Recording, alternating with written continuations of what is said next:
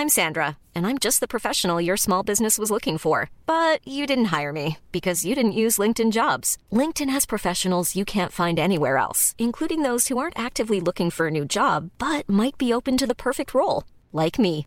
In a given month, over 70% of LinkedIn users don't visit other leading job sites. So if you're not looking on LinkedIn, you'll miss out on great candidates like Sandra. Start hiring professionals like a professional. Post your free job on linkedin.com/people today.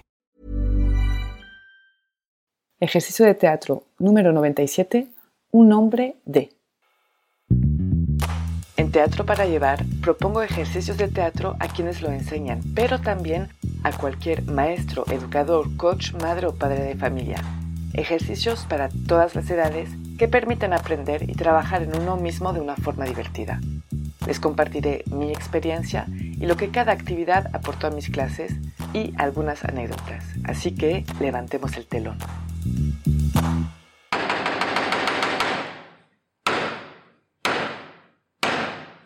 Buenos días. Para este ejercicio vamos a necesitar a mínimo una persona. Voy a pedir a los participantes de caminar en el espacio de forma completamente normal, natural, en un ritmo tranquilo.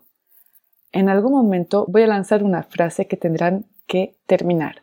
Y la frase es un nombre de, les digo que, se detienen y lanzan en voz alta el nombre de lo que acabo de pedir. Terminan la frase. Por ejemplo, si les digo un nombre de mujer, se detienen y lanzan un nombre de mujer. Puede haber muchas otras cosas, como por ejemplo un nombre de abuelito, un nombre de presidente, un nombre que no existe, un nombre de un niño caprichoso, un nombre de, de una chica que vende celulares en un mercado, un nombre de un chico muy guapo que tiene pies enormes, etcétera, etcétera. Las veces que quieran, pero sí pedir cosas diferentes. Variante para este ejercicio es ser exactamente lo mismo, o sea, lanzar un nombre de pedir lo mismo, nada más que ellos tendrán que contestar lo contrario de lo que se está pidiendo. Yo sé que suena complicado y a veces no es muy entendible para muchos, pero no importa, la idea no es que lo hagan bien, sino que saquen algo. Mis observaciones durante el ejercicio es un ejercicio que tiene que tener algún tipo de ritmo. O sea, no hay que bajar el ritmo y ellos tienen que contestar inmediatamente. Importante, digo mi pedido, se detienen inmediatamente y lo lanzan inmediatamente en voz alta, sin pausa, sin reflexión. Justamente eh, también el hecho de que sea en voz alta les permite escucharse a ellos mismos. No importa si no escuchan a los demás.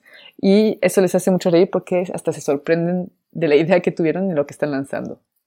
No hay que dudar también en pedir cosas bien específicas, como por ejemplo un nombre de un queso verde. El objetivo no es que digan algo conocido, algo que tienen en la memoria, algo que ya conocen para nada, como por ejemplo el nombre de un actor de cine, sino que ellos inventen algo de forma espontánea, que sea un nombre de personaje u otra cosa. Para la variante, pues yo sé que suena confuso de decir lo contrario y hasta ellos se confunden mucho, pero no importa, o sea, no tienen excusa, lo tienen que hacer, no importa si está bien, si no está bien, es una forma de trabajar aún más la espontaneidad y a mí me gusta mucho trabajar esos ejercicios en el que el cerebro está ocupado a hacer algo, como por ejemplo en pensar en qué podría decir y se les olvida totalmente si lo hacen bien, si no lo hacen bien, si se ven bien, si no se ven bien. Y eso a mí me gusta mucho. Entonces, no duden en hacerlo. De hecho, yo no siempre lo propongo en, podcast, pero muchas veces en mis ejercicios les pido lo contrario para justamente obtener esa cosa que hace la diferencia. Las palabras claves para este ejercicio son la espontaneidad, la asociación de ideas y la creatividad. Es todo para este ejercicio y yo les digo hasta muy pronto.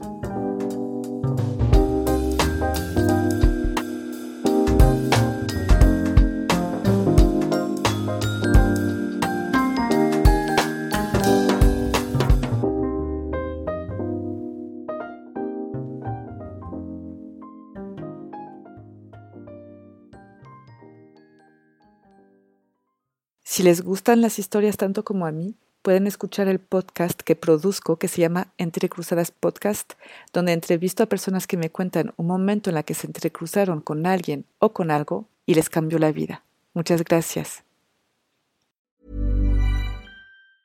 Hi, I'm Daniel, founder of Pretty Litter. Did you know cats tend to hide symptoms of sickness and pain? I learned this the hard way after losing my cat, Gingy. So I created Pretty Litter, a health monitoring litter that helps detect early signs of illness by changing colors, saving you money and potentially your cat's life. Pretty Litter is veterinarian developed, and it's the easiest way to keep tabs on your fur baby's health right at home. Go to prettylitter.com and use code ACAST for 20% off your first order and a free cat toy. Terms and conditions apply. See site for details.